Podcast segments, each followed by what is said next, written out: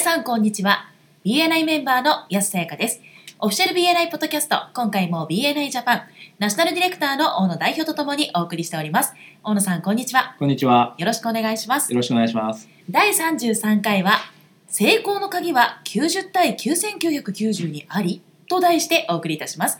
英語版のエピソード443番をご参照ください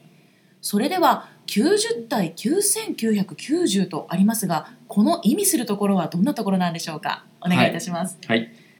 これはですね、実は先日大阪のですね、ディレクターの方がお話ししてくださった、東京でシェアしてくださったことなんですね。えーまずその説明をする前にですね、はい、 BNI のメンバーになろうと思った理由としてですね、よく挙げられているものとして、まず人脈を増やしたいから BNI に入りますという人とか、あるいは人に会う機会が普段少ないので、そういった機会を増やしたいので入りたいですっていうお声を聞くことが多いと思うんですね少なくないと思うんです。はいで実はですねそういう例えば人に会う機会が少ないのでっていう人というのはまずそのし新しいメンバー候補としてふさわしいかどうかということで考えるとうんちょっと疑問かもしれないですよね。そうですね、はい、例えば BNI に入れば多くの人と会う機会ができるっていう考え方なんですけども、はいこれ実は短期的にはですねビジネスにつながることもあるかもしれないですけれどもやがてですね頭打ちになってしまうのは時間の問題ということが言えると思うんです。例えば、えーこういうふうなことを言ってるとよく見かけませんかもうビジター候補として声をかける人がいなくなってしまったとか、うんね、人脈が枯渇してしまったみたいないますねいますよね。はいあとリファーラルもですね以前はもうちょっとリファーラル出せてたのに最近きついなっていうような声をはいあの特にベテランのメンバーから聞いたり、ね、メンバー歴の長い人からはいそういった声を聞聞いたりすることもあると思うんですね。はいでこれの原因はですね一つ考えられるのはその BNI の外で人と会う機会をあまり作っていないということにあーありがちなんですよね。はいでここで先ほどの90対9990の意味に戻りたいと思うんですけども、はいえー90はえーチャプターミーティング定例会の長さなんですね90分あの意ー味ですねはいでもう一つの9990というのはこれも分数なんですけども、はいえーミーティングから、まあ、終わった瞬間ですねあの例えば今週のミーティングが終わってから翌週のミーティングが始まるまでのそのミーティングとミーティングの間の長さっていう意味になりあーます。はい計算してみてくださいね、後で。はいで、実はですね、BNI のまあ成功の鍵はですね、いかにこの後者の9990分の時間の中で、まあネットワーキングだったり、そういった人に会う時間を確保したり、投資できるかっていうところにあると思うんですね。はい例えば、リファーラル。はいこれはあの定例会中には見つけられないですよね。そうですねはい。でビジター招待するのは、まさかあの、ね、スマホを使ってはいメッセージを送りまくってですねビジターを探すなんてことはされないと思うんですね。はいで推薦の言葉も、まあ、定例会ミーティング参加してる時にですね、はいその時間の中で書いたりはしないですよね。そうですねはい、と CEU これは学びの時間に対する投資ですけどもこれも当然ミーティングの外の時間の話です。はいでワントゥーワンもミーティング中にはやらないですし、はいえー、産休スイープの額ですね売上に対する貢献ということでもこれもやはりリファーラルですからミーティングの中とは関係ないとミーティングの外で行われるものですっていうことなんですねはいで全てこの9990分の中での活動から出てくる生まれてくるものばかりなんですねはいなので90分というミーティングの時間というのは実はビジネスを生み出す場ではなくてその1週間のですね活動のメンバーの皆さんの活動の成果を発表する場であるとうんいうことなんですよね、はいまあ、報告会みたいな感じですかねそうですねなので週に1時間半のミーティングに出席してさえいれば、まあ、ビジネスにつながるというふうに考えている新しい、まあ、メンバー候補の方がいたりいるいたとしたらえーこれは大きな勘違いなので、はいまあ、ぜひオリエンテーションビジターオリエンテーションにおいてビジターホストの方からぜひその辺のね思い違い勘違いを修正していただきたいなというふうにも思います。はいでここで一つご紹介しておきたいマイズナー博士のですね、えーこれはビジネスネットワーキングセックス Not What You Think っていう書籍があの共著で書かれているのが本があるんですけども、はいえーその中で1万2,000人の人を対象に行った調査があるんですね。でこれによるとですね平均的なその男性女性合わせてですねえーネットワーキングその人脈構築にえー割いている時間の平均が週あたりで6.5時間ぐらいっていう結果が出てるんですね。はい6.5時間弱ですかね。はい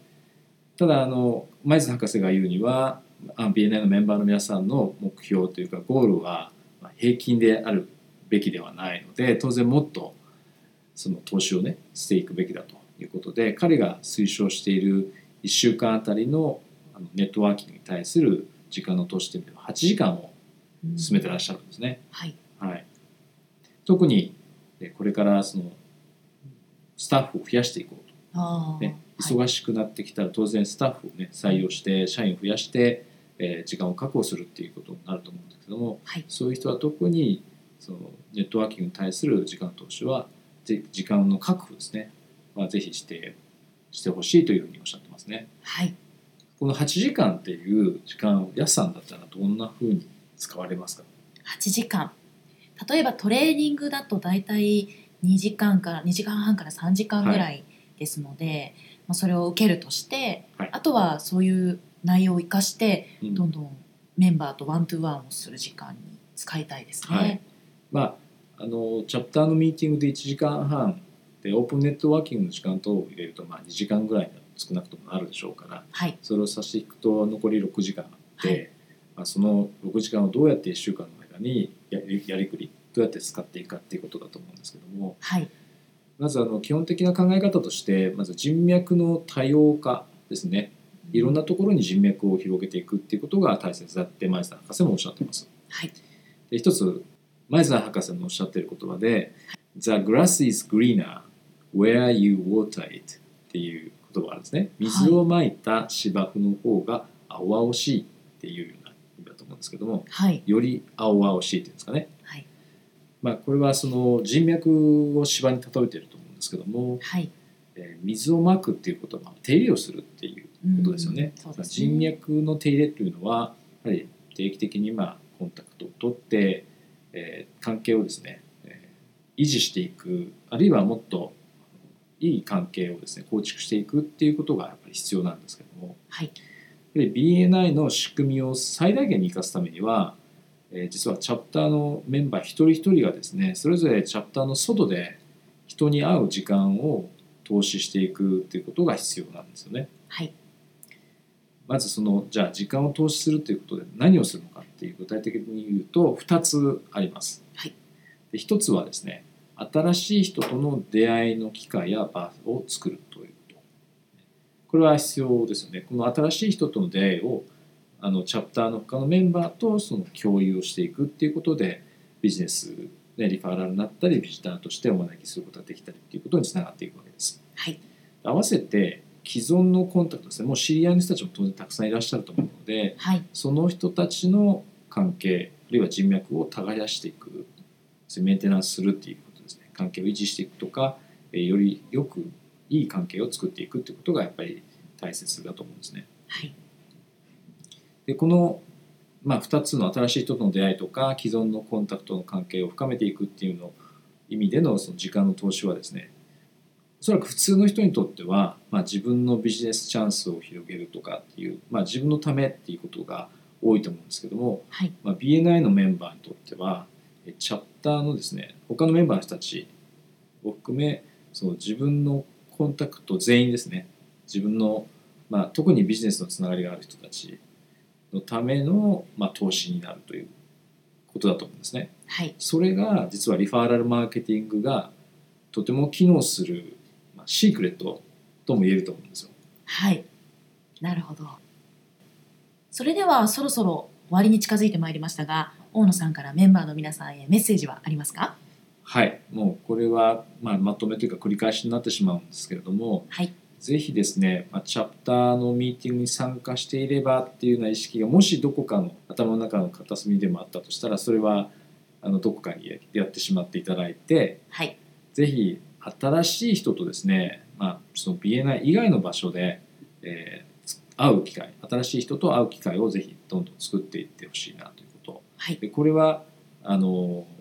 いろんなコミュニティありますよね例えばビジネスの、まあ、目的とした例えば商工会議所とかでもいいですし法人会みたいなところでもいいですしはいえーただビジネスの機会のためのコミュニティじゃなくてもいいです例えば趣味とかはいえーやすさんはどんな趣味とかありますかその趣味の会とかあーありますね例えば読書とか読書あとゲームの会とかゲームの会はいあの今度詳しくちょっと聞いてみたい気がしますけどもぜひぜひあとはスポーツとかね、はいそういった趣味のあの